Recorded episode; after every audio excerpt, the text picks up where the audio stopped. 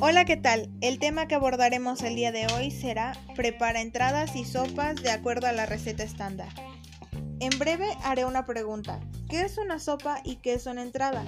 Pues para empezar hablaremos de qué es una sopa y en qué consiste. La sopa es un tipo de comida que puede elaborarse de acuerdo a diversas recetas. Por lo general, la preparación consiste en un caldo en el cual se cuecen fideos, arroz, vegetales u otros alimentos y que se sirve antes de la comida principal. Por otro lado, la entrada es el primer plato entrante o entrada al primero de los tiempos que comúnmente se sirven en una comida.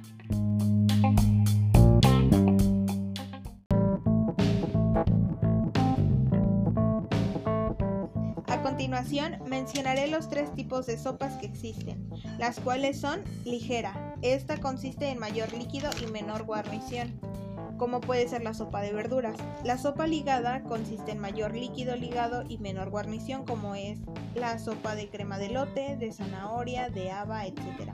Por último tenemos la sopa potash, que consiste en menor líquido y mayor guarnición. Como claro ejemplo tenemos el pozole y la sopa azteca.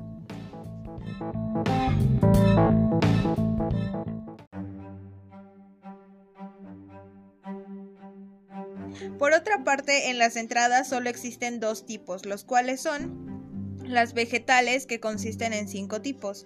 Estos son las ensaladas que consisten en 60% de hojas verdes y van acompañadas de algún aderezo o vinagreta. Las pastas que no llevan ningún líquido. Los cereales como pueden ser el arroz, las leguminosas como pueden ser las lentejas y los frijoles. Y por último, los cócteles de fruta o verdura. El otro tipo de entrada es proteína, la cual se divide en tres tipos que son los cócteles que pueden ser los mariscos, los rellenos que son los bolovanes y las de huevo que existen 101 formas de prepararlas.